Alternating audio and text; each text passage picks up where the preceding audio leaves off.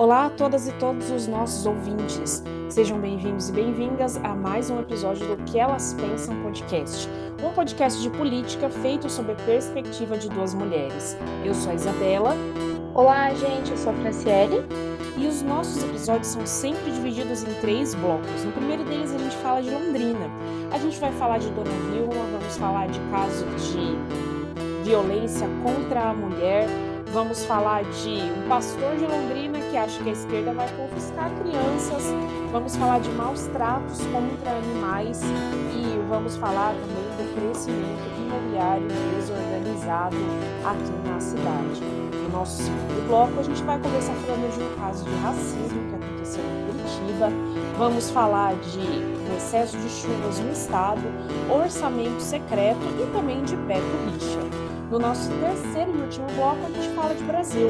A gente vai falar de uma vergonha para que os estudantes de medicina do Rio de Janeiro passaram no débito. Vamos falar de Damares Alves, vamos falar de posse de armas. E também, nesse quadro, a gente tem o nosso, nosso momento Corrida Maluca, no qual a gente traz atualizações sobre essa verdadeira panaceia que é a disputa pela cadeira da presidência da República. 6 de outubro de 2022. Bora lá, Fran?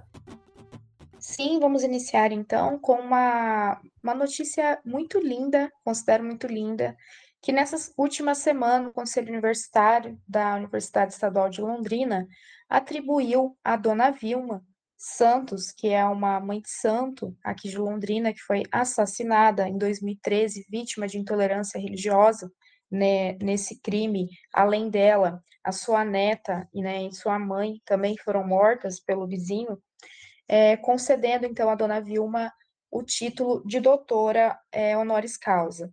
É, a dona Vilma, aqui em Londrina, no Paraná e em território nacional, né, ela expressa diversas lutas. Uma mulher negra, como ela pontuava, é, macumbeira, né, ela se apresentava dessa forma, e com uma, uma vida voltada a lutas de diferentes segmentos, né?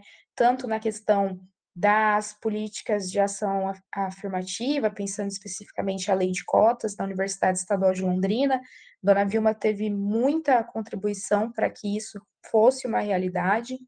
Também a questão da intolerância contra as religiões afro, ela tem né, muito trabalho sobre isso, fazendo palestras nas escolas, é, para o movimento negro como um todo e trazendo muito essa questão né, da cultura da, da população é, negra em Londrina, resgatando, né?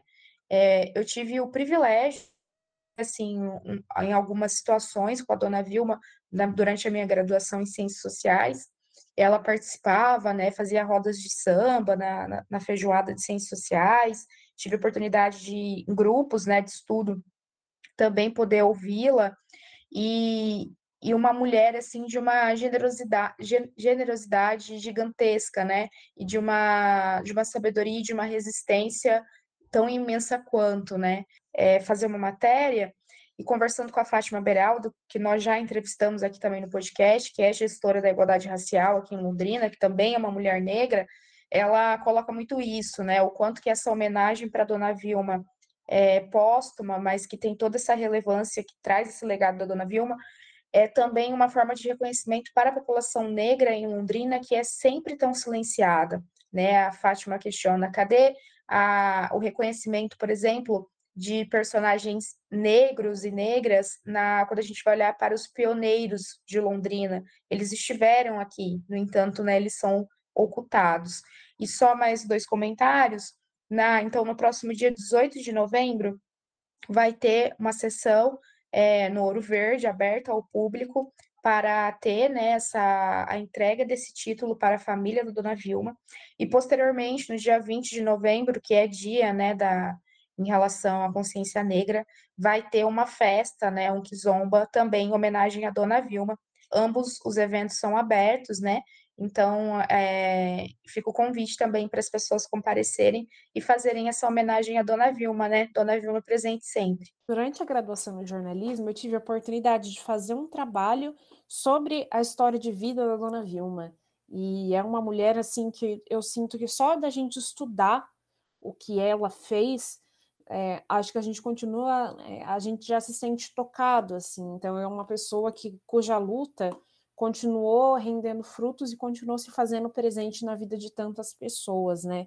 E é, acho que é legal a concessão desse título a ela, justamente porque também é um reconhecimento de que é, um reconhecimento, eu ia falar o reconhecimento de que o conhecimento. Não achei uma palavra melhor, mas acho que vocês estão me entendendo.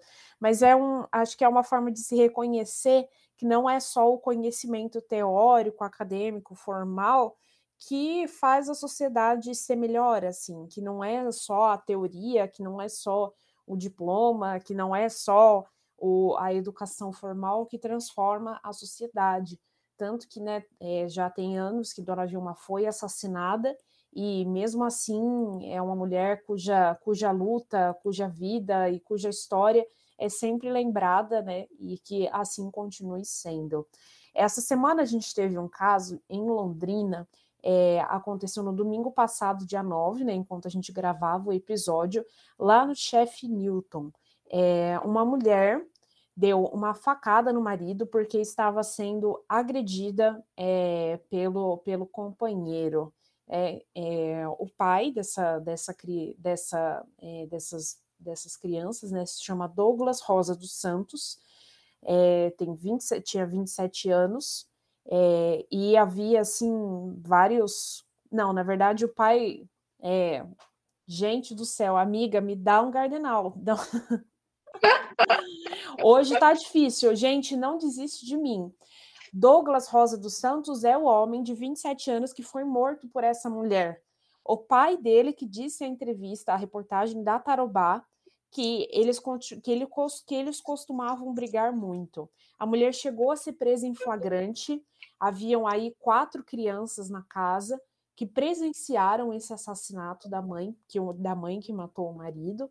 Ela chegou a ser presa em flagrante. É, durante a briga, é, eles tinham um bebê de colo que chegou a ser que chegou a se machucar durante a confusão, mas teve só ferimentos leves, né? É, acho que esse caso é importante da gente é, a gente sempre tenta pontuar aqui no podcast esses casos, né, mesmo que sejam situações particulares, porque na verdade elas mostram uma conjuntura generalizada, né, Fran? Algo Exato. que é, é, muito comum, assim, a mulher acabou sendo presa em flagrante, ela com certeza vai alegar legítima defesa, né, nesse, no processo penal, ao qual ela vai responder, e espero que a gente consiga continuar acompanhando, né, os desdobramentos desse caso. Essa mulher, ela matou o marido para sobreviver, né? Sim. Mas muitas não têm esse mesmo destino, né? E quando se vem aí, né, diante dos seus algozes, acabam tendo o mesmo destino que o Douglas teve. Isso sim é muito mais comum. Sim, é exatamente, né, Isa? É, nesse caso, essa mulher é a Kathleen Coane, ela então, né, vindo a matar o marido para sofrer das agressões. E inclusive a defesa, né, saiu uma suíte na Tarubá falando que a defesa está alegando exatamente isso, né, pedindo é, habeas corpus e alegando legítima defesa, considerando que ela sofria agressões. Nesse caso específico, é, de acordo com a reportagem, ele, o Douglas, ele era usuário né, de drogas e ele havia pedido para que a, a mulher fosse comprar é, drogas, no entanto, ela havia dito que não iria e, consequentemente, começou a agredi-la. E para tentar fugir das agressões, que era algo que já, já acontecia recorrente, de forma recorrente, é, ela acabou é, desferindo esses golpes e ele acabou morrendo, né? Eu fiquei pensando sobre isso e acho que é muito importante a gente né, pontuar aqui, por algumas questões, né, que envolvem. A primeira delas é, como você muito bem lembrou, nessa questão de conjuntura, a gente tem visto, né, um aumento de casos de, de violência contra a mulher, e pensando as suas diversas expressões, né, que acabam culminando no feminicídio, tem aumentado muito o número de feminicídio é, no Brasil. E aí, quando a gente vê, né, casos em que as mulheres reagem e que, infelizmente, na maioria das vezes não é o que acontece, porque na maioria das vezes o que acontece é que a mulher acaba sendo morta mesmo, é, isso acaba sendo algo que choca, né? E aí eu lembrei muito também da a professora Flávia Carvalhais, da psicologia, maravilhosa. Ela pesquisou na tese dela, né, essa questão do envolvimento de mulheres em relação à criminalidade. E aí é, ela menciona, né, o quanto também tem esse, esse estereótipo da questão da, de representar essa questão de algo feminino como algo sagrado, algo dócil, algo domesticado, né? Acaba fazendo que quando é, fazendo essa visão, quando mulheres acabam é, cometendo casos de violência, fazendo algo, né, gerando alguma agressão ou alguma morte, enfim, é, essas questões, elas acabam despertando olhares, assim, né, muito, com uma perspectiva muito valorativa, numa perspectiva extremamente moral, e de causar exa exatamente um estranhamento, porque é aquilo, né? Como que a mulher, né, enquanto essa questão sagrada, dócil, consegue com, é, fazer atos de violência, como, por exemplo, matar o marido, né?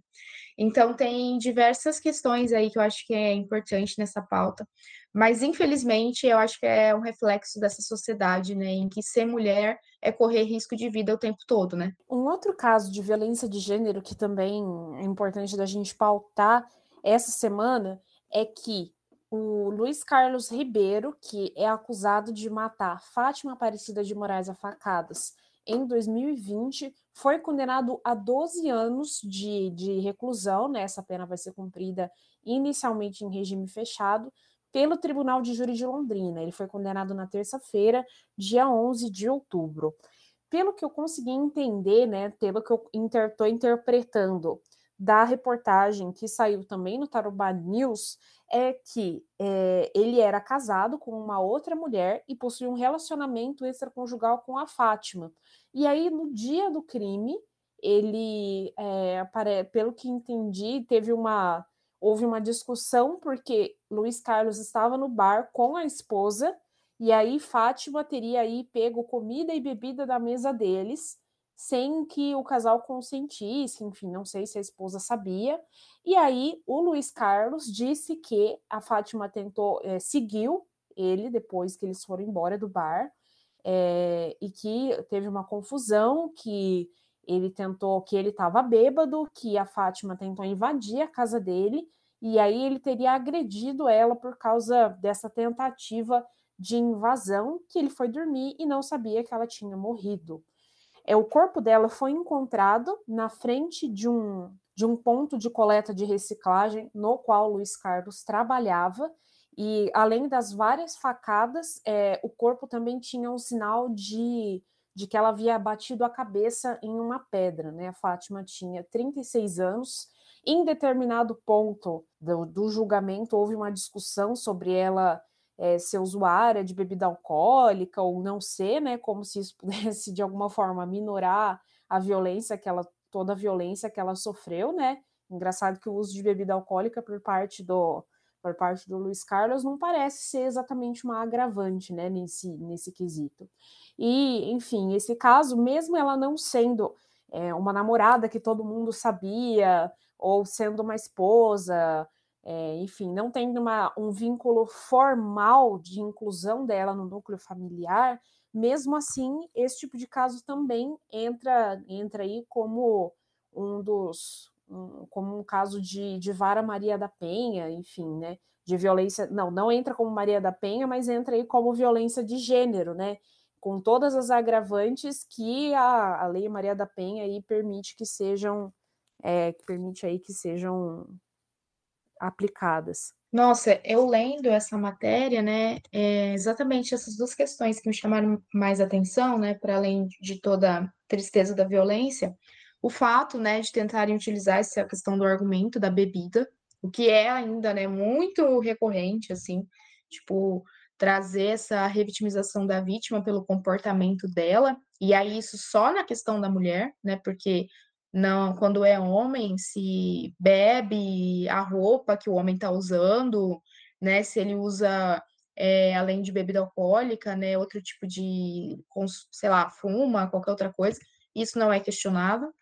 É, e também eu, eu tenho a, a impressão, Isa, que quando se trata de situações em que a mulher ela é não tem essa esse reconhecimento, digamos assim, social da relação, no caso, por exemplo, né, da Fátima, que eu também é de acordo aqui né, com a matéria coloca que ela tinha esse relacionamento né, com, eh, com o Luiz Carlos, que era um cara casado, é, ela é ainda mais é, julgada, né? Porque aí uma mulher que estaria se relacionando com um cara casado, nossa, né? Que absurdo. Como se ele não tivesse responsabilidade em relação a isso, até porque quem era comprometido era ele, né? No entanto, é, a culpabilização sempre vai para a questão da mulher, né? E aí a vida que já pouco importa, se tratando de mulher, ela se torna menos ainda valorosa por se tratar de uma mulher que estaria ali é, se relacionando com um homem que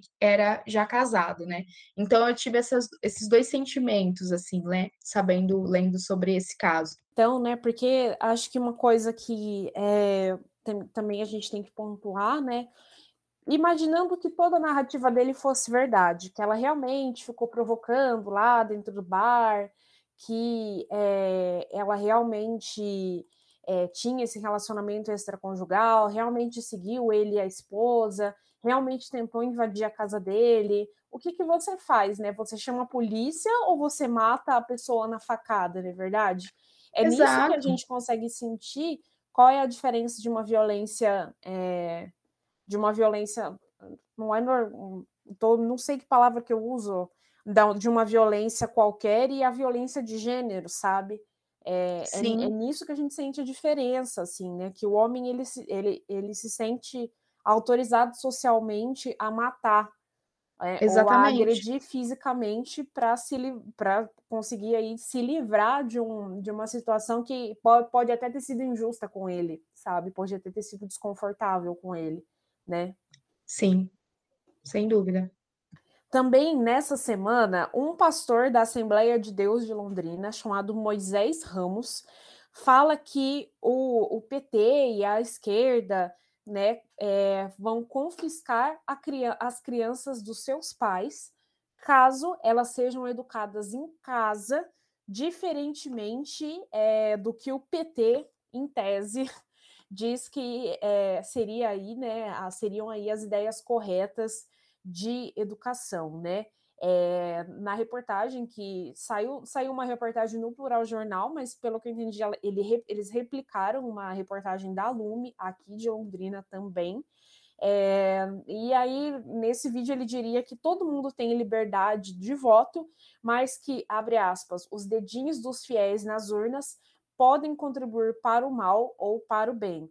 Enfim, né? A mamadeira de piroca vive aí em forma de outro tipo de história, né? de banheiro unissex, né? De confisco de crianças, por aí vai.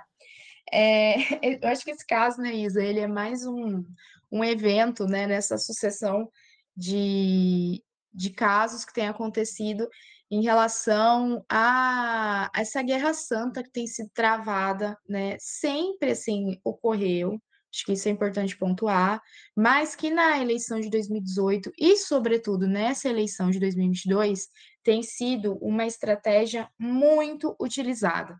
De ambos os lados, acho que isso é importante dizer também, porque é, não de maneira igual, o bolsonarismo utiliza muito mais né, da religião, sobretudo das igrejas neopentecostais, que tem essa questão vinculada às mídias, é, meios de comunicação, redes sociais muito presente. E aí acho que é importante pontuar também que isso ocorre sobretudo de um apoio que vem das lideranças dessas igrejas, então, vi de Silas Malafaia, Edir Macedo, embora o Edir Macedo ali seja uma figura que, como coloca né, o jornalista Gilberto Nascimento, que estuda a Igreja Universal do Reino de Deus, é, ele menciona que a Igreja Universal é o centrão, porque a Igreja Universal e o Edir Macedo vai estar sempre ao lado do poder, Tanto que, embora crítico né, ao Lula, por exemplo, na posse do Lula estava lá Ed Macedo. Na questão da Dilma, a mesma coisa. Então, assim, ele acompanha o movimento, né, assim como Edir Macedo, por exemplo, o candidato da Igreja Universal em 2018 era o Alckmin. Posteriormente, com o desempenho pífio do Alckmin nas eleições, ele migrou para o lado do Bolsonaro, vendo ali que tudo indicava que o Bolsonaro viesse a ganhar. Então, assim, a, a Universal tem essa especificidade, né? Mas, de maneira geral, dentro dessas igrejas, é importante colocar que esse apoio tem vindo, sobretudo, dessas lideranças, porque se nós olharmos para os fiéis, é, não dá para dizer que se tem uma posição unânime né, em relação aos fiéis, considerando ali o bolsonarismo. Tem sim né, um apoio que tem sido demonstrado pelas pesquisas e tudo mais, de os evangélicos votando muito mais né, em Bolsonaro do que em Lula. A realidade inverte quando a gente vai olhar para os católicos, até pela própria história do PT, né, que tem uma vinculação com a Igreja Católica, as comunidades de base, né, a teologia da, da libertação, enfim. Então, acho que esse, essa, essa dimensão é importante colocar, né? E o quanto que influencers é, evangélicos também têm sido utilizados, né, pelo bolsonarismo. E aí essa realidade aqui em Londrina, né, que a própria Lume também recentemente trouxe uma matéria é, de fiéis incomodados aqui em Londrina com discursos de pastores, né, fazendo muito uma exaltação em relação ao Bolsonaro.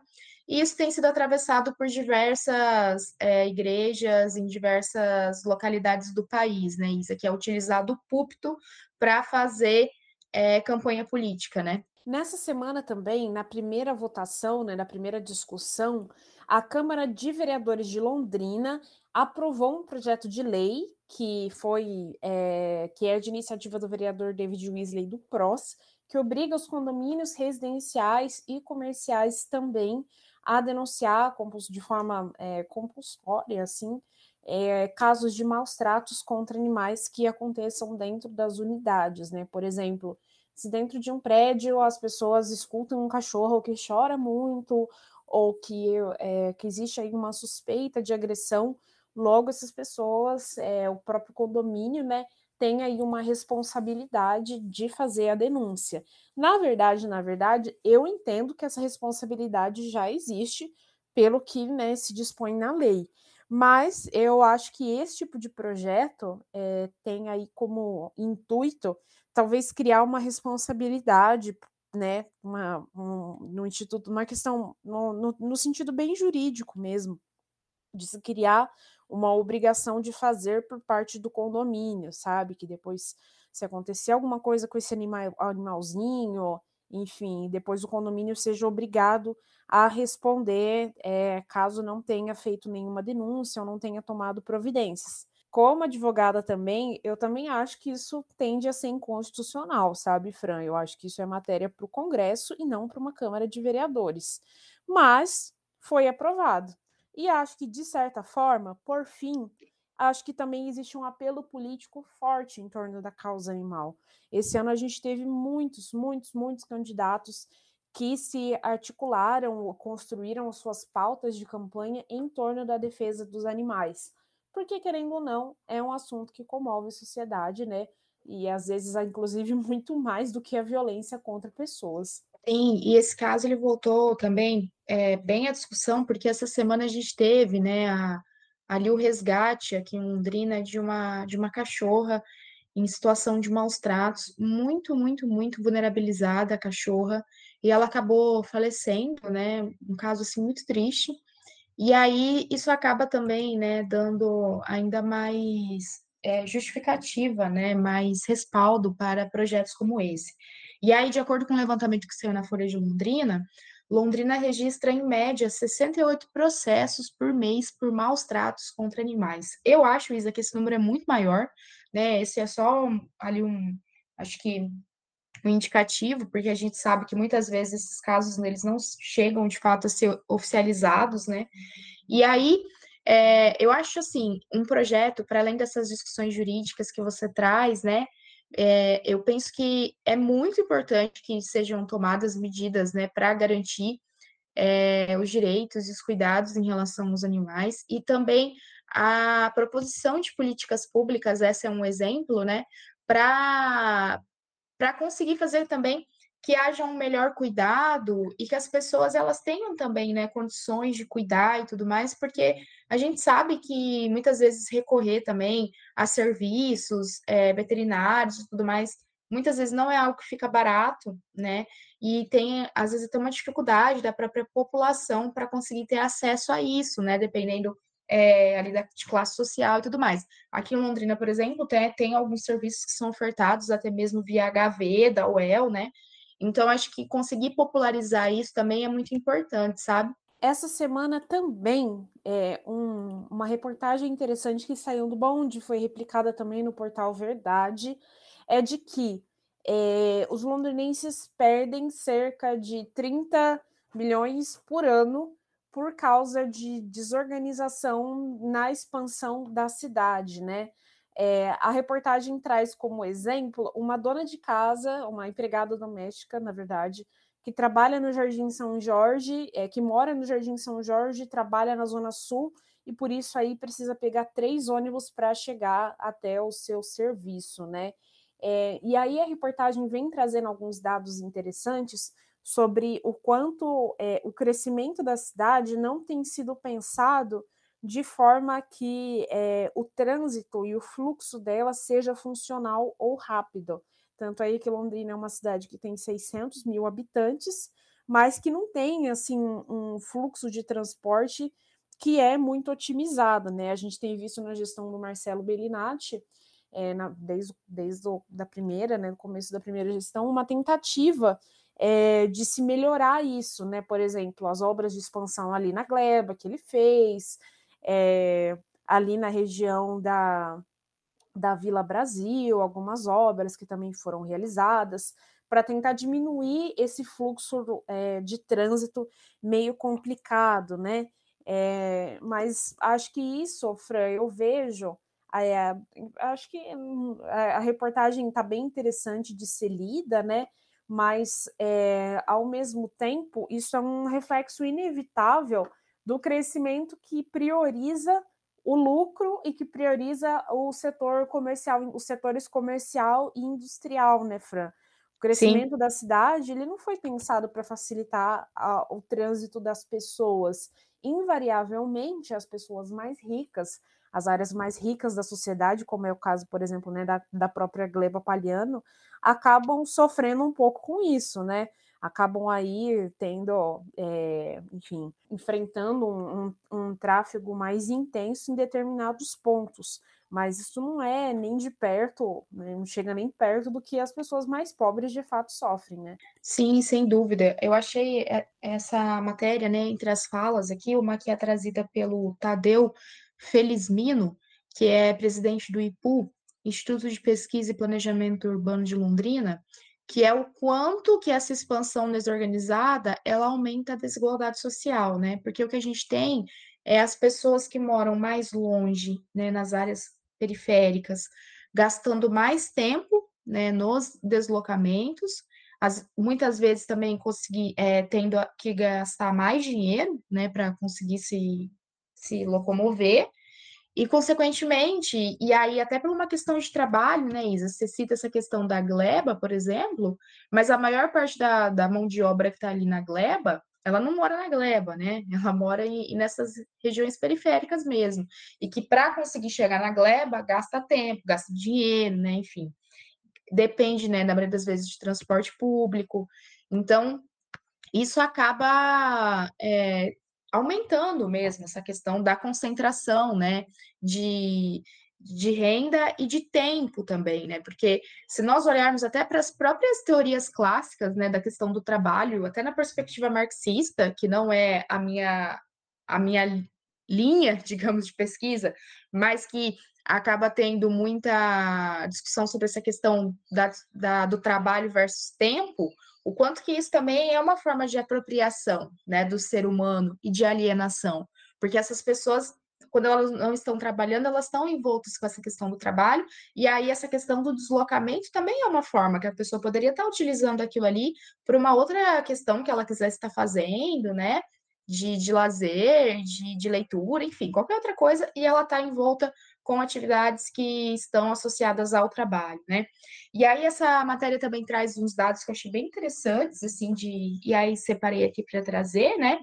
Que de acordo então com a, a, matéria, o plano de mobilidade de Londrina identificou que a cidade tem aproximadamente 823 mil viagens por dia, achei um número bem alto, assim, né? Sendo que 76% são por meio motorizado, com 57%, ou seja, 466 mil com carro e moto, e apenas né, 18%, 151 mil, utilizando né, o transporte coletivo. E aí a gente sabe que nesse recorte entra muito a questão de classe também, né? Como eu mencionei anteriormente. Bem, gente, assim a gente chega ao fim do nosso primeiro bloco do programa. A gente começou falando de Dona Vilma, falamos aí de dois casos de violência de gênero aqui na cidade de Londrina. A gente falou de um pastor que está aí, né, propagando uma notícia falsa de confisco de crianças pelo PT. Falamos de maus tratos aos animais e denúncias por parte dos condomínios como uma obrigação. E falamos aí da expansão desorganizada da cidade e do tamanho da perda que isso acaba representando para as pessoas mais vulneráveis. E agora a gente começa o nosso segundo bloco do programa falando de um caso de racismo que aconteceu no bairro Portão, que é que fica aí em Curitiba. É, uma criança de 11 anos de idade estava tinha ido numa farmácia da Panvel e foi e essa criança acabou é, sendo retirada da farmácia porque o segurança é, achou que o comportamento dela era suspeito. Segundo a mãe, a entrevista que a mãe é, deu para deu para Brasil de fato, né? A mãe é uma psicóloga, se chama Patrícia Marluce. É, havia outras crianças dentro do estabelecimento, mas só o filho dela que foi questionado e foi retirado de dentro da farmácia por ser um menino negro né? É, ainda segundo a reportagem do Brasil de Fato, o segurança fez isso porque os funcionários acionaram o botão do pânico. É, eu cresci em bairro, né, Fran? Então, sempre assim, com a cidade, ia sozinha na farmácia, a pé, ia, às vezes ficava ali olhando as coisas, não tinha dinheiro para comprar, e voltava e vinha embora, mas eu nunca passei por esse tipo de situação eu, como uma mulher branca, nunca fui considerada, a minha presença nunca foi considerada suspeita, né? Mas Sim. eu imagino, assim, a, a dor dessa criança, né? De, de desde tão novinha já ser ensinada aí na prática que ela não. que a, a simples presença dela é, é considerada aí uma ameaça dentro de um ambiente comercial. Imagina o tamanho da dor. Exatamente, né, Isa? Porque o que a gente percebe é isso, né? Em recente conversa com a Carol D'Artora, né, a primeira deputada federal negra eleita pelo Paraná, ela falou uma frase que ficou muito marcada para mim, né, que foi o seguinte: nós, para eles, né, em relação a, falando em referência à branquitude e ali no caso específico de segurança pública, ela indica para essas pessoas nós somos a cara da ameaça, né, a cara do medo. E o quanto que isso começa já desde ali da infância, né, e essas crianças atravessadas por esses crimes de racismo que marcam a vida, né, é impossível não marcar. E, e aí isso também, né, por diversas vezes, aqui em Londrina, inclusive, né, é, passei por situações assim, que entrando em mercado juntamente com um amigo negro, é, eu entrava, passa, ambos de mochila, moletom, é, eu entrava, era a mesma coisa que nada, e por sua vez o segurança, a gente entrando junto, já começava a andar atrás dele, assim, né?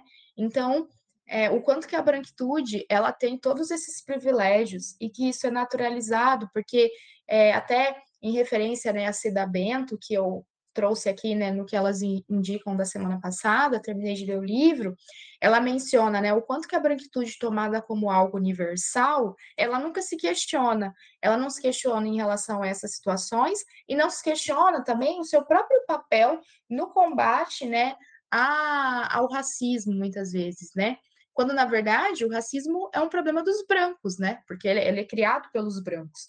Então, Eu achei assim, é, essa matéria extremamente triste, né? Trazendo aqui mais informações, o Nucria, né, colocou que a Polícia Civil vai investigar, né, vai, apur, vai apurar a questão das circunstâncias.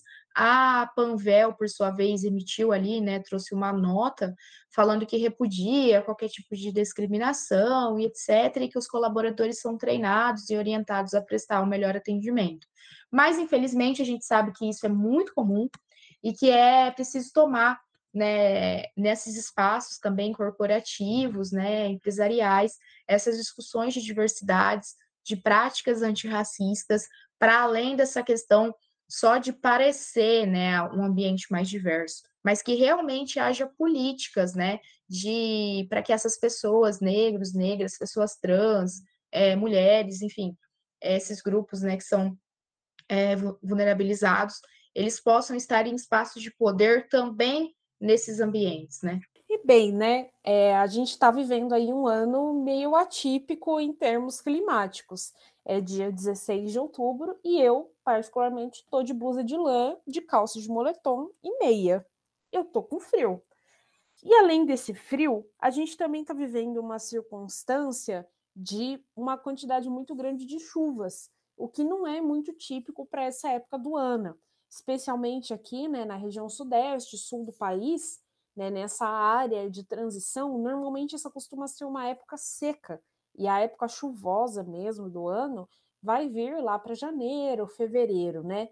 O estado do Paraná decretou situação de emergência em quatro regiões do estado por causa dessas chuvas excessivas. Segundo também uma reportagem que saiu no Brasil de Fato, as regiões oeste e sudoeste são as que ficaram aí mais é, afetadas por causa dessa circunstância das chuvas excessivas.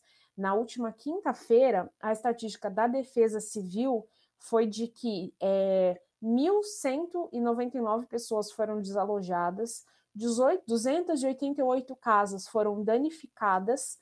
É, em Pato Branco, duas crianças é, morreram é, o corpo delas é, foi encontrado pelos bombeiros da cidade, é, uma delas onde, é, onde um carro ficou preso durante uma enxurrada, e também é, três indígenas, é, duas mulheres, uma de 45, uma de 15 e um homem de 35, também foram mortos por causa por, por terem sido levados por uma enxurrada ali na região de Novas, Nova Laranjeiras, que é no centro-sul do estado.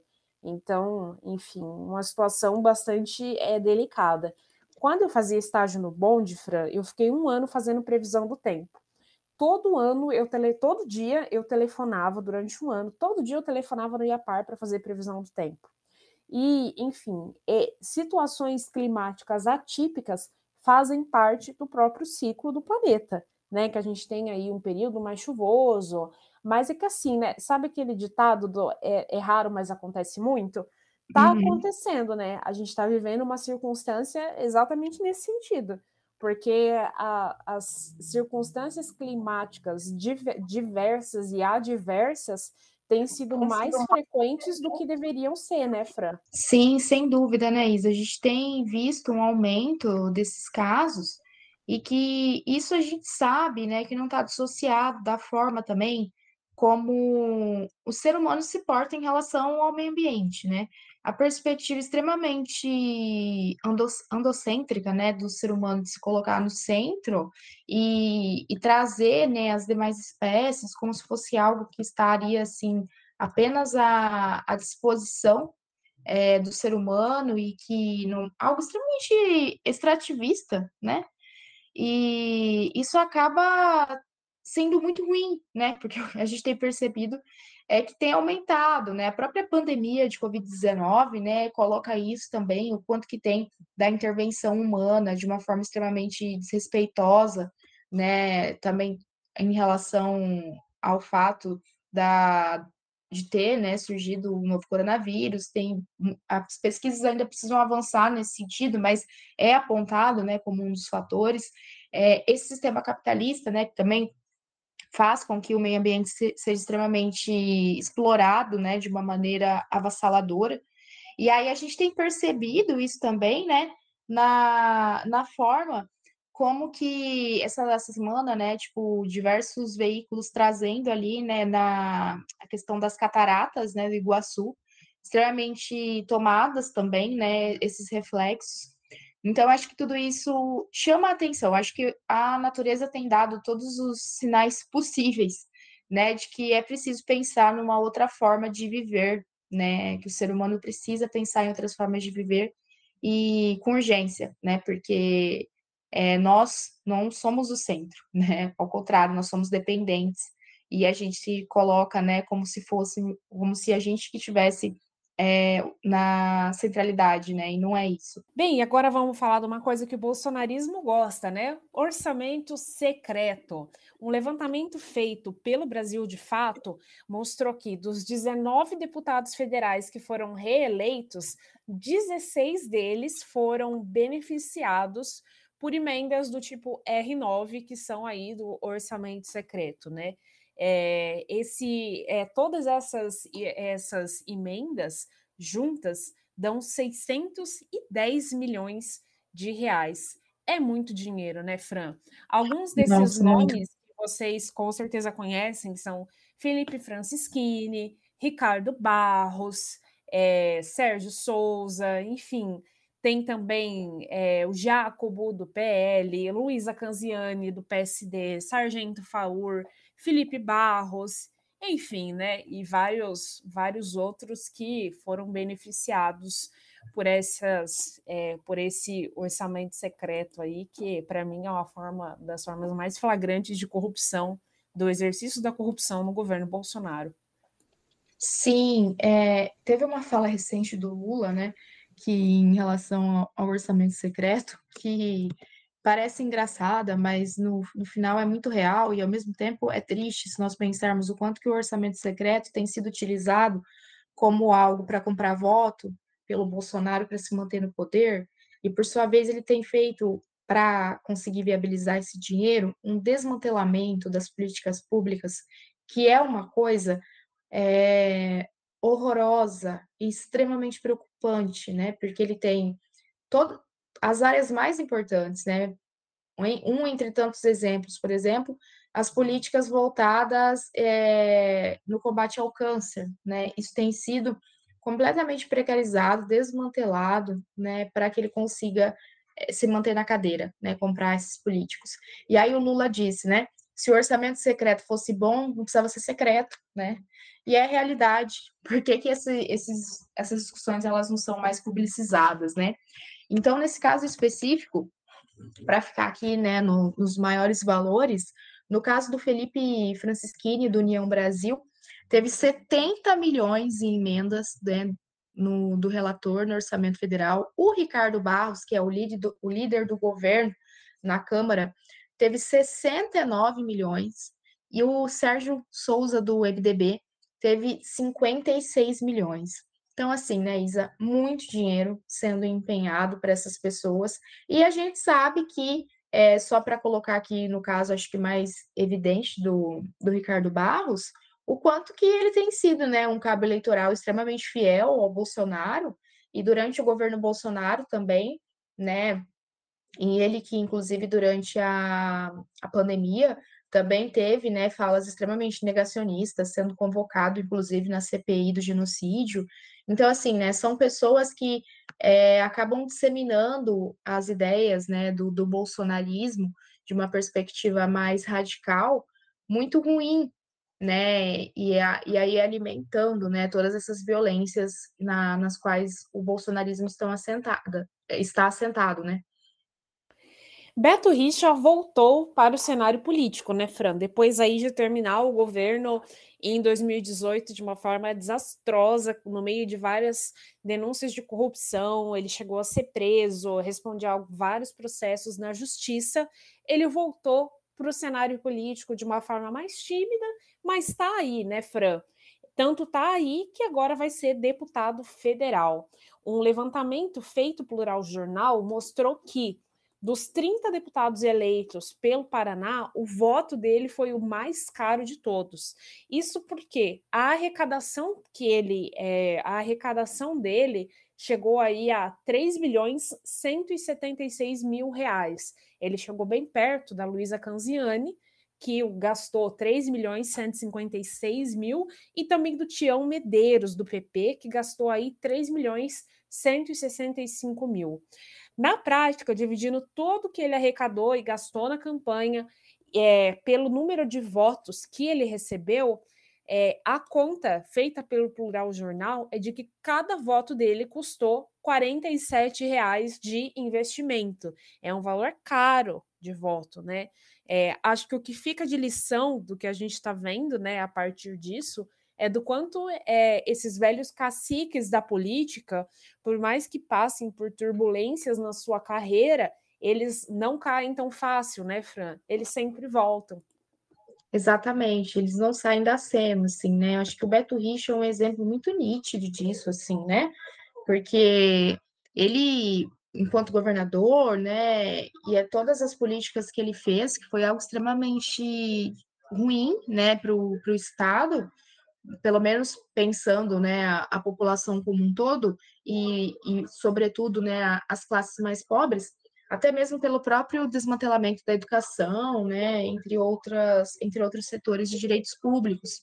E no caso específico da campanha do Beto Richa, é, a maior parte, né, foi trazida ali, foi financiada, né, pelo próprio PSDB, né, que tem passado por um momento assim, né, bem difícil na política nacional também, né, que tem sido um esvaziamento do PSDB, mas o PSDB também é, ele está colhendo ali o que ele plantou, né? Porque o PSDB ele acabou desde ali, se nós pensarmos a, a discussão sobre a, a, confiança nas eleições e tudo mais, o Bolsonaro com certeza é, escalou muito esse discurso, mas a gente não pode esquecer que isso surgiu ali já com o Aécio, né, nas eleições de 2014, e, e desde então só ladeira abaixo, né?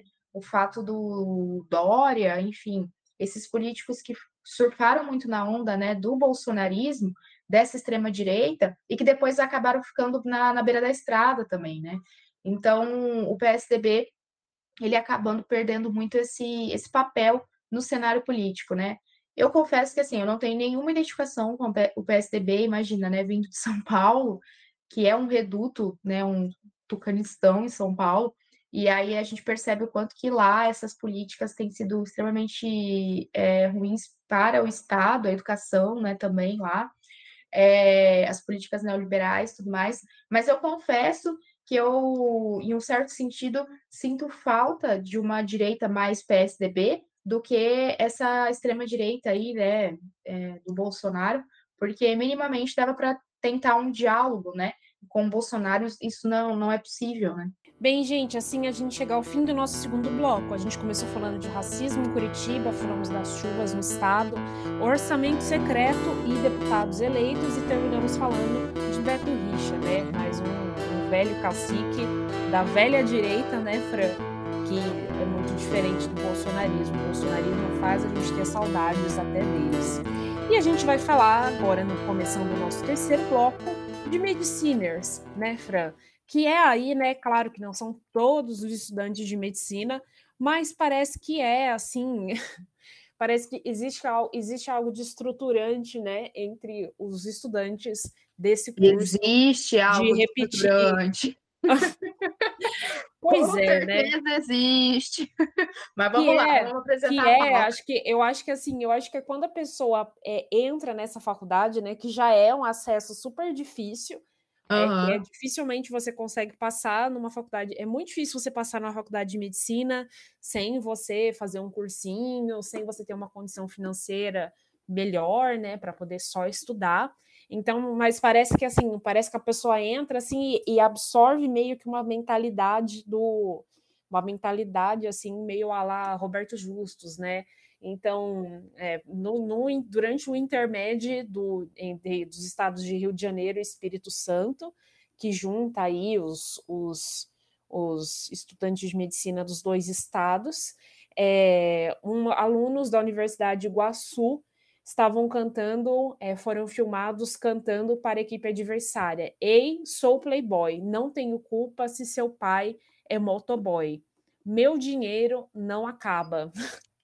Eu confesso que achei isso um absurdo. Eu fiquei bem chocada e triste, assim, de ver, de ver isso, sabe? Sim, sem dúvida, Isa. E aí, quando você traz essa questão, né, de que tem algo de estrutural, sem dúvida tem algo de estrutural, porque se nós olharmos hoje, né, e sempre, quem é que consegue acesso aos cursos de medicina no Brasil, né? né? A maioria, avassaladora, né? São pessoas brancas, né, de classe média alta, que têm dinheiro, né, para se manter nas universidades particulares, como é o caso dessa, ou que é, tem acesso a uma educação, que consegue ingressar nas, nas, universidades públicas, em que o curso de medicina ainda é extremamente elitizado, é, com alguns, algumas iniciativas ali, ProUni, cotas, é, FIES, teve sim uma entrada de pessoas, né, de classe média ou de pessoas mais pobres, mas ainda é um universo muito pequeno frente à maioria das pessoas que estão, né, nesse, nesses cursos. E aí, consequentemente, acho que fica muito ainda essa visão, assim, né, de que de classe, né, nesse, nesse curso específico, não é. A gente sabe que tem outros cursos também, mas medicina acaba isso é, sobressaindo, né? Que a, aí essa essa visão ela é compartilhada, né, de que as demais pessoas e as demais profissões, sobretudo profissões que não têm um status social tão alto, né, acabam sendo vistas com muito desdém, com muito desrespeito, né, com muito desprestígio. E diria ainda, né, Isa, é, que como a gente estava discutindo assim ontem, né, é, nessa herança é, colonial mesmo, né, de olhar para esses serviços que a forma como os prestadores de serviços assim que são profissões subalternizadas são vistos como algo que ao empregá-los, a gente estaria fazendo uma espécie de favor, né, para essas pessoas, quando na verdade ali o que se dá é uma relação de trabalho, de venda de força de trabalho, de exploração de força de trabalho. Então, eu vejo muito nessa perspectiva, assim, sabe? E vamos falar um pouco da Damares, né? Esses dias ela repercutiu bastante na imprensa por ter falado de um, de, de um caso né, de crimes sexuais contra crianças que teria acontecido no Pará, e depois de muita pressão, de muito vai vem, ela admitiu que é, essa, esses estupros de recém-nascidos, de tráfico de crianças, é, que teria acontecido aí no Marajó, é algo que ela ouviu na rua, ou seja, que ela não tem exatamente provas do que ela falou, né? Ela é senador, vai ser senadora no que vem e foi ministra, né, no governo do Bolsonaro, pelo menos até agora. Então, assim, é, eu acho que é, é, muito grave uma pessoa que ocupa um cargo tão importante falar esse tipo de coisa.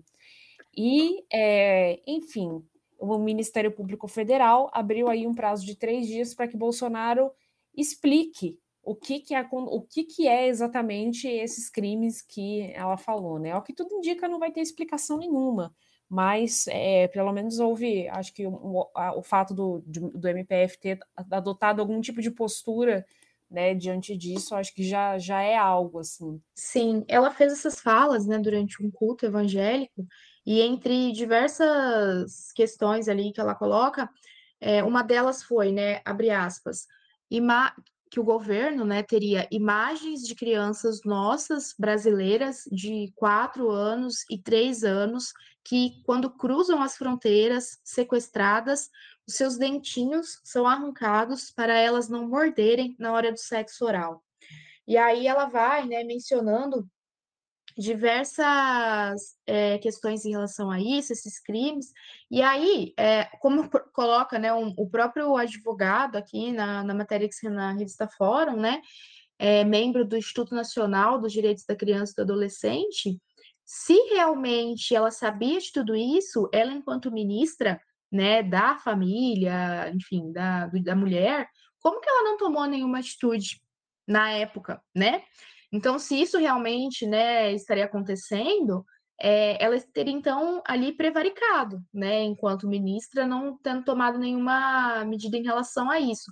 Mas a gente sabe, né, Isa, que a Damares não é a primeira vez que ela ocupa assim os noticiários, exatamente causando essas discussões e numa perspectiva extremamente moralista, e, e, sobre a própria violência, porque a gente sabe sim que o abuso de crianças, inclusive em terras indígenas, né, de crianças que são estupradas, tipo, dentro dos territórios indígenas, as crianças Yanomami, por exemplo, isso é uma realidade. No entanto, é, é preciso ter muita seriedade, pensar em ações para é, combater isso e não trazer isso numa perspectiva extremamente eleitoreira e moralista, como a Damares faz, né? Então, acho muito cruel quando ela toma atitudes como essa, né? Que é a partir de um problema que existe, mas é, torcer, né, o negócio, a realidade, assim, em algo que não contribui para superar, né? Mas só para causar ainda mais estigma em relação ao problema, né? É isso que é duro, né? A gente vê uma situação de violência, mesmo que hipotética, é usada para construção de capital político e não para o combate a essa forma de violência, né? É como se ela tentasse, de certa forma, é, lacrar em cima de uma situação de violência, sabe? Isso, isso é muito grave, né? É, uma, uma, pesquisa da Genial Quest, o Instituto de Pesquisa, que foi divulgada ontem, sábado, apontou que 73% da sociedade é contra a, a, facilitação do porte de armas.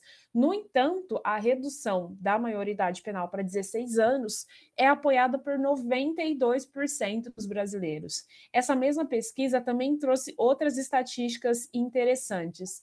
A legalização do aborto é, é enfim, 90, 72% dos brasileiros é contra ele ser legalizado. E é, outro, outro dado também, é, a, a pergunta que foi feita, né, é muito ruim ver gays e lésbicas se beijando em público. 46% dos entrevistados concordou e 47% é, discordou. É injusto que negros tenham vagas reservadas em cotas. 42% concordou e 55% discordou.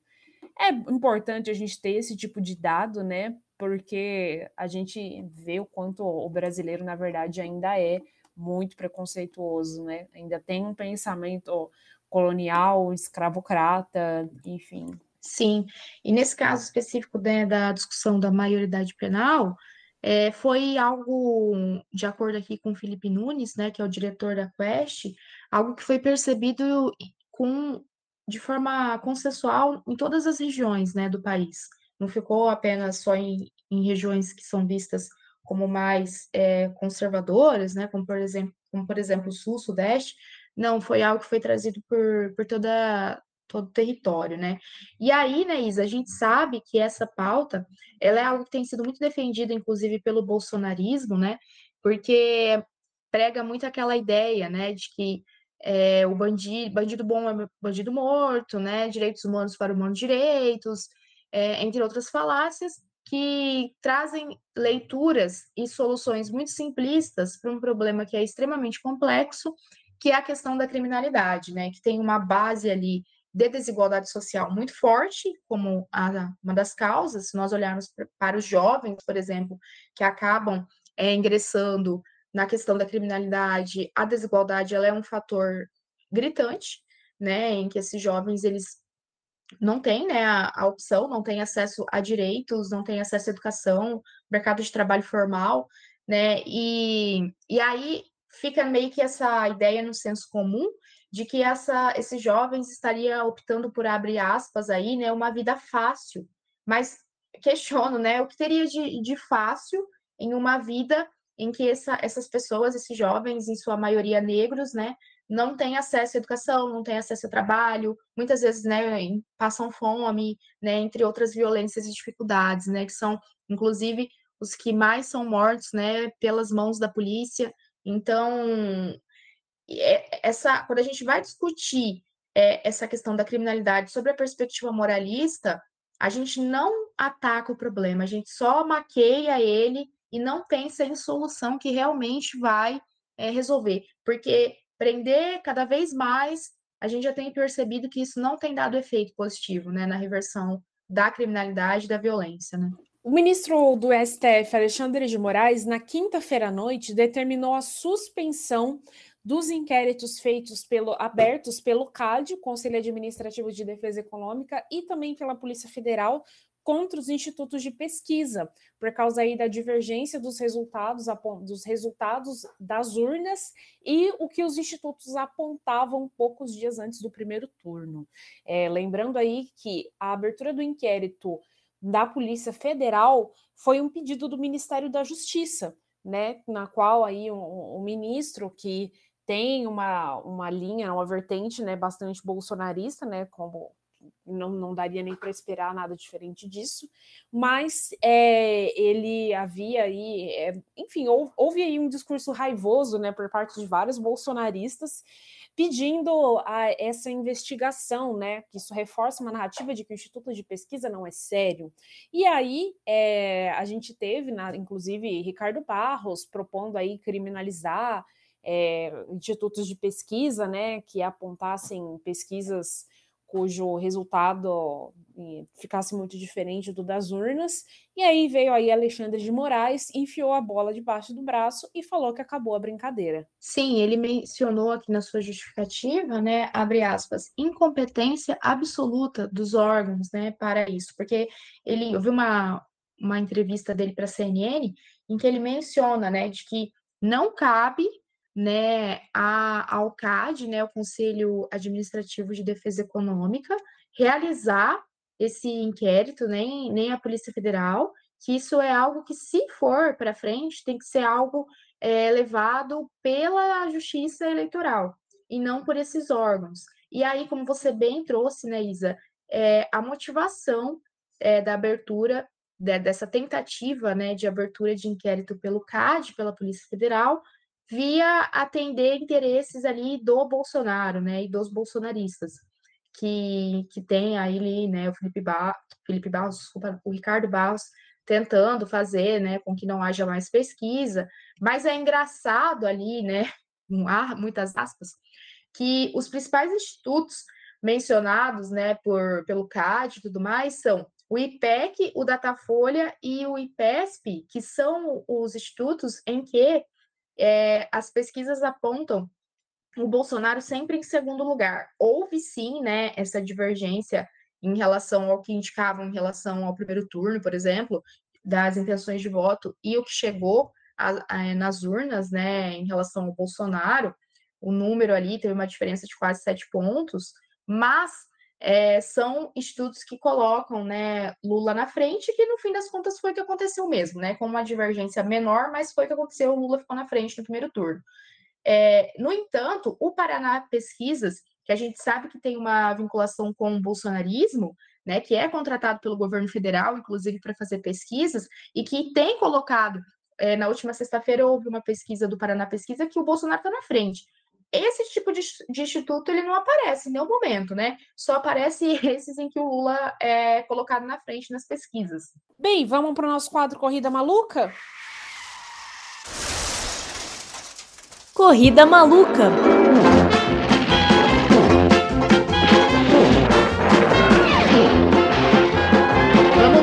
Porque essa semana é, a gente tem visto algum chegaram alguns apoios assim bem interessantes, né, Isa? Um deles... Até de sapatênis o apoio chegou essa semana, viu? a gente teve, né?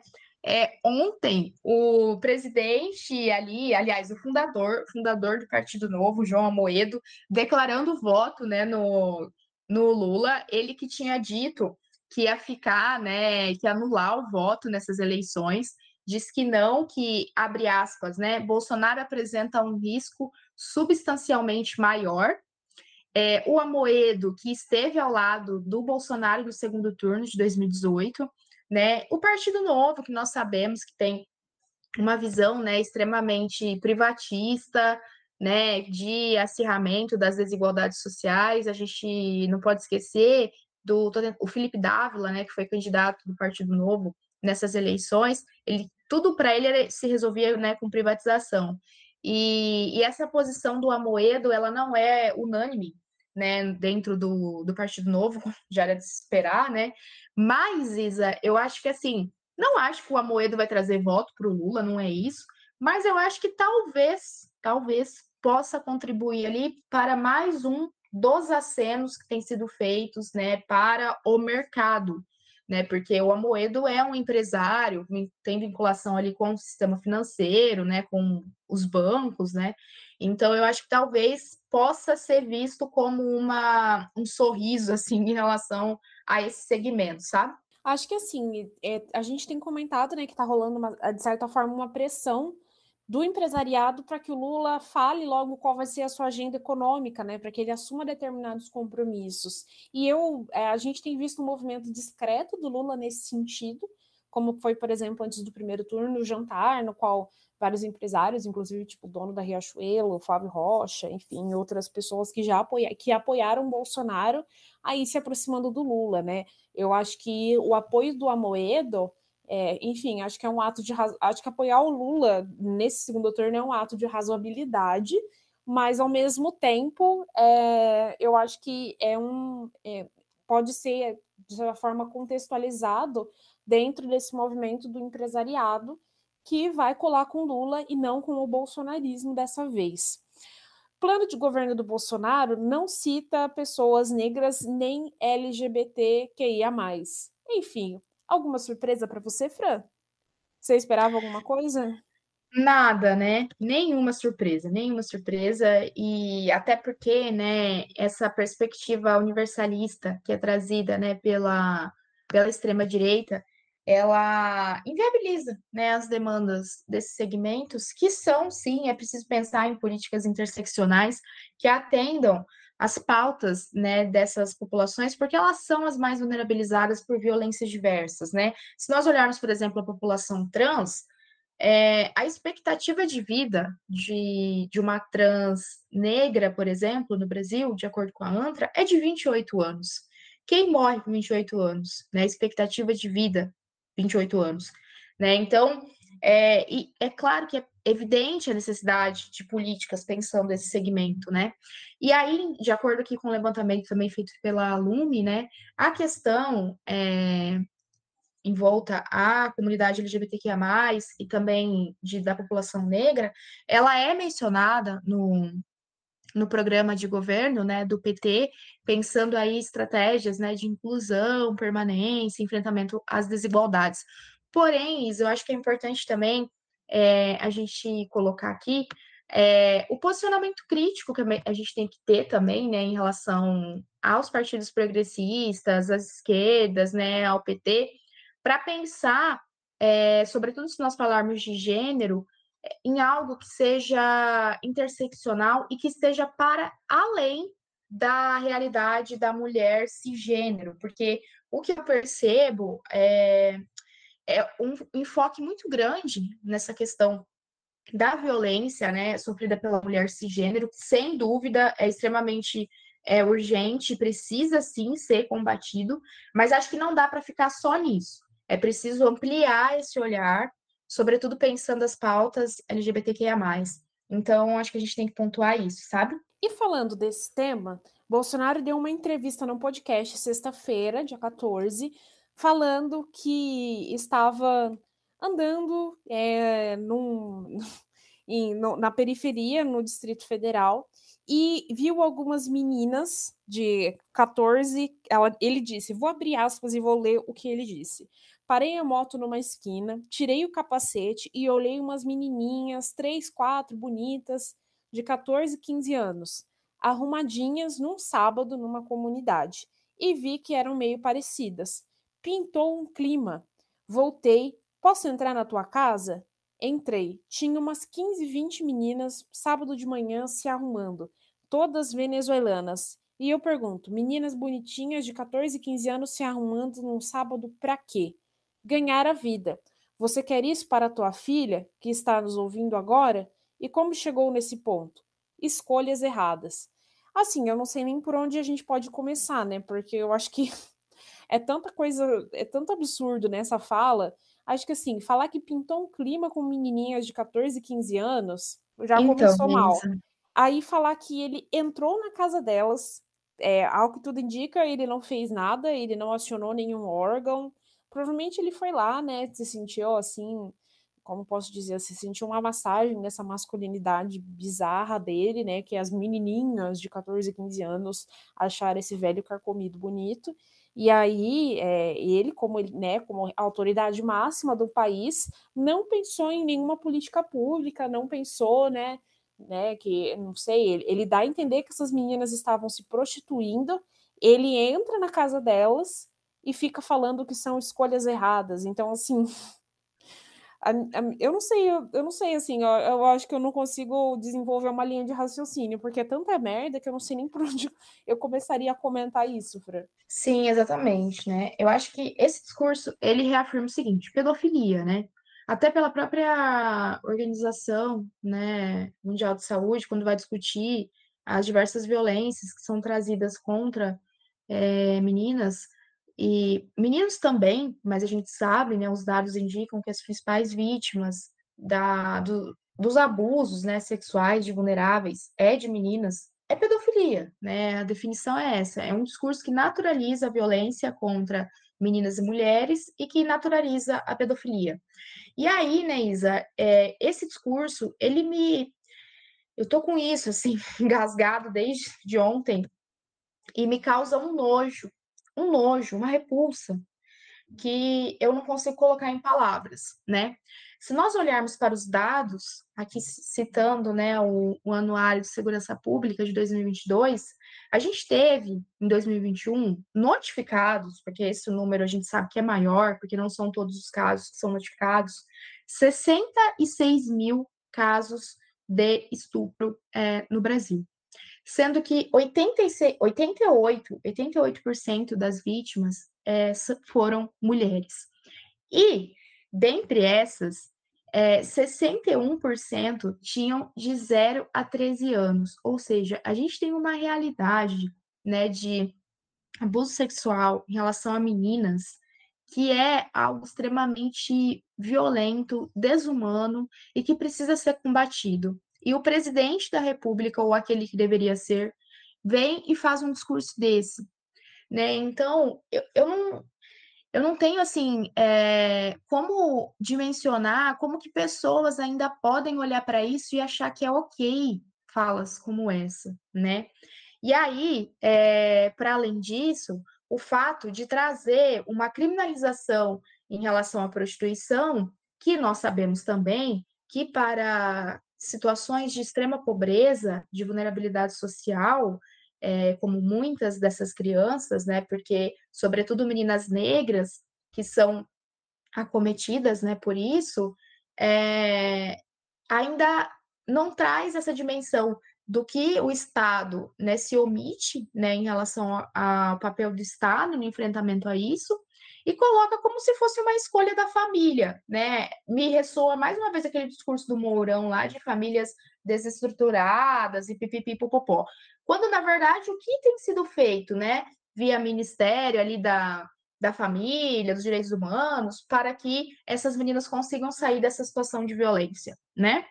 Então, assim, eu acho que enquanto defensor da família tradicional brasileira, Bolsonaro está dando dimensão muito do que corresponde né, a esses homens de perspectiva conservadora que defendem a família, a gente só não sabe qual, né? Porque tem tantas, né? Tem oficial e as demais, que a gente não sabe qual que está defendendo de fato, né? No caso do Bolsonaro, a gente sabe que ele só defende a família dele mesmo, né? E aí eu queria aproveitar essa pauta para só comentar uma outra, uma outra questão que também aconteceu essa semana, mas que eu acho que é um assunto correlato. Tem aquele é, rapaz de Belo Horizonte, o Nicolas Ferreira, que é um, é um político bolsonarista, super jovem, conservador, enfim, ele tem só 26 anos. Vazou um vídeo dele essa semana, no qual ele estaria aí fazendo sexo oral em outro homem. Depois é, ele falou que aquilo era montagem, parece que ele até falou que identificou que era um ator pornô no vídeo. Enfim, não sabemos se é ou se não é mas é, o negócio causou um rebuliço tão grande que ficou uns dois dias no, no Twitter a hashtag Nicolas Chupetinha, né? Acho que, enfim, eu, eu acredito piamente que atrás de todo moralista raivoso existe uma pessoa mal resolvida, né? Não sabemos o que, que é verdade ou não nessa história do Nicolas, mas também essa hashtag Nicolas Chupetinha É, eu acho que é um, ela é um pouco homofóbica, né, Fran? É, Sim. Porque vamos supor que, se for verdade mesmo que ele é gay, não acho que isso deveria ser uma ofensa, né? Isso não deveria ser considerado uma ofensa. É Não, é igual aquela mas... história do da da noivinha do Aristides, né? Que a gente até trouxe a, a Flávia Carvalhais para conversar sobre isso, né, amiga? Sim, da mesma coisa da Tchutchuca do Centrão, né? É, daquele meme que foi feito recentemente de, é, no último debate, né? Que tava o padre Kelvin, Kel, Kelvinson lá, né? Segurando de um lado a mão do o Ciro vestido de noiva e, a, e o Bolsonaro do outro lado, como se fosse um casal, ali, né? é, representando tanto machismo quanto homofobia. Então, é, também me incomoda muito, Isa, quando a esquerda entra nessas ondas de é, tentar ridicularizar o Bolsonaro, é, pegando a reprodução dessas, desses estigmas e dessas violências. E eu acho que com a questão de gênero, isso é muito recorrente. Né? Então, assim, é, por mais que né, esse cara, Nicolas, seja é, também um representante do bolsonarismo, mas eu acho que não dá para a gente é, combater violência com mais violência, assim, sabe? Me incomoda muito, muito, muito, muito, muito quando a gente vai por esse caminho. E nesse sentido, então, acho que a gente pode chamar a nossa próxima pauta, que a gente percebe exatamente isso, né? Porque a campanha do Bolsonaro, ela foi pedir para o TSE para suspender as redes sociais do Janones até o segundo turno. O Janones, que tem sido é um dos responsáveis para é, trazer à tona, digamos assim, essas falas, né, do Bolsonaro, como por exemplo aquela é, recente que ele falava, né, que ia comer índio, né, essa, entre outras falas, né, tipo o Collor como ministro da Economia, que são vistas ali, né, acusadas pela campanha do Bolsonaro como notícias falsas. O Janones, por sua vez, fala que só está levantando ali as informações e que, que fica a, a cargo né, da pessoa avaliar, interpretar. Mas a gente sabe que o que ele tem feito, e aí até numa entrevista para a Folha de São Paulo que ele deu essa semana, ele menciona né, que ele não queria estar tá fazendo uso dessa tática, mas que ele está utilizando é, a mesma tática né, bolsonarista de, de trazer fake news para combater. Aí ele fala, né, não dá para tratar com rosas quem vem para cima da gente, né, com toda a violência. Por um lado, eu entendo o argumento, né? A gente sabe que as notícias falsas elas trazem sim um impacto muito grande. É, no entanto, Isa, me incomoda. Embora eu entenda o argumento, me, me, incomoda porque eu sinto isso, eu sinto que a gente está é, fazendo a campanha do Lula, né, ao aderir isso, via Janones, é, que a gente está fazendo o que a gente tanto critica, que eles fazem, que é a criação dessas é, mensagens fora de contexto, mentirosas, né? E ao mesmo tempo também, é, eu acho que o que me chama atenção nessa, é, nessa questão, né? Também a campanha do Lula acionando a justiça contra a Jovem Pan, é, é que essa, essa disputa, essa disputa política se resvalar na justiça, né? Acabar terminando na justiça. Eu acho isso bem complicado, sabe, Fran? porque acaba se delegando à justiça é, colocar um ponto final num processo e numa discussão que, na verdade, é política e que a gente deveria ter um amadurecimento político, né, uma tradição democrática, uma, uma acho que uma maturidade mesmo, não tem uma outra expressão melhor que essa, para lidar com todas essas circunstâncias sem é, se delegar ao poder judiciário ou o poder de colocar um ponto final nelas sabe? O poder de decidir um desfecho, de dizer o que, que deveria ser, sabe? Então, eu acho isso bem, bem complicado, viu, Fran? Bem complicado mesmo, porque aí, é, é no fim, no, no, fim, assim, quando a gente não tem, é, às vezes, por exemplo, né, uma decisão mais enérgica, que desagrada um lado e é, e é comemorado pelo outro, né? e isso vira uma verdadeira guerra, porque cada dia, cada dia um juiz dá uma decisão a favor de um lado, depois do outro, enfim, acaba sendo uma coisa, uma, uma verdadeira bagunça, né? Porque não se tem uma linha só, e isso cai muito no arbítrio. Por um outro lado, muitas discussões importantes acabam morrendo na discussão burocrática processual, né? Sim. Vira processos assim que às vezes vão ser julgados, vão terminar de ser julgados na próxima eleição, e aí aquilo acaba se esvaziando, sabe? A importância se perde no caminho. Sim, exatamente. Eu tenho essa mesma leitura e eu acho que nessa eleição isso tem sido muito recorrente, assim, né? Porque daí fica essas batalhas judiciais e, por sua vez, as discussões mais é, pragmáticas e programáticas mesmo, né? No sentido do, dos programas de governo e tal, elas vão ficando de lado, né? Então eu sinto que a população também que acaba perdendo, né, como um todo, assim.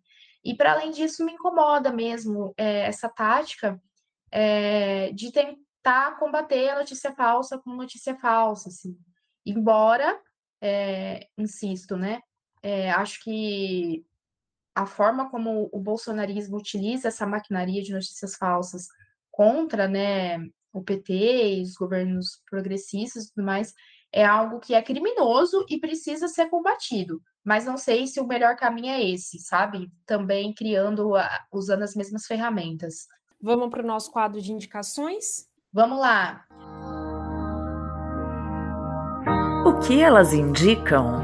É, essa semana eu vou indicar que vocês ouçam um, o último episódio que saiu de um podcast que, que se chama Brasil Partido, que é da BBC Rádio, que faz uma análise dessa divisão que tem na sociedade, né, entre extrema direita, aqui pensando no Brasil, né, é, extrema direita e centro-esquerda, né.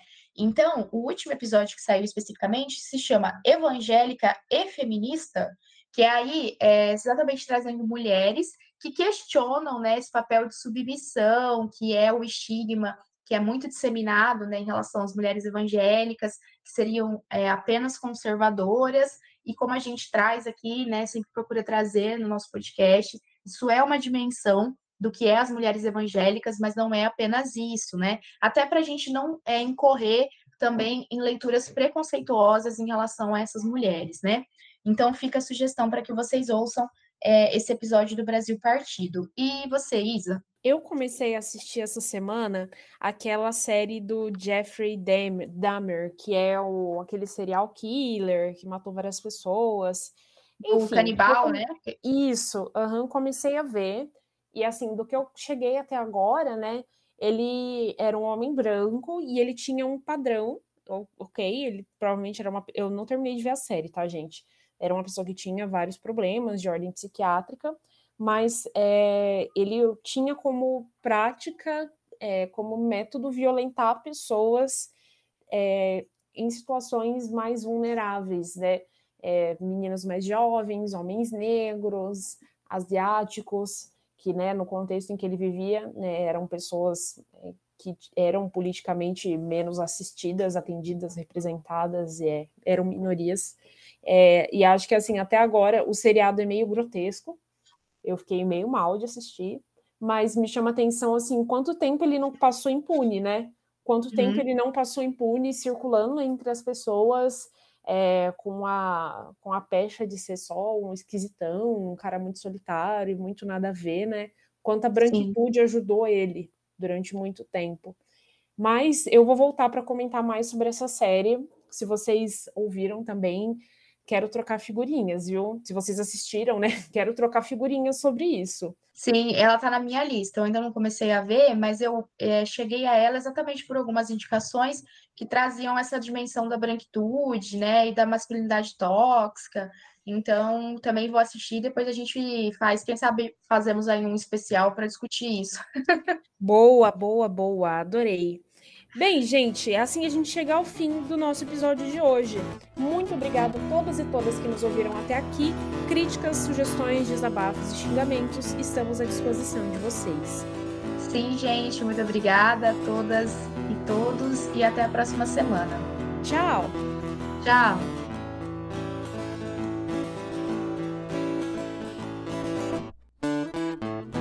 Esse episódio foi produzido por mim, Isabela Panho e pela Franciele Rodrigues. A música abertura é Comida, dos Titãs. A voz da vinheta Corrida Maluca é da Leiliane Pesqueira. Por sua vez, a voz da vinheta do quadro Que Elas Indicam é da Márcia Mendes Alava e a música é Amarelo do Emicida. A nossa arte foi feita pelo Leonardo Pedroso.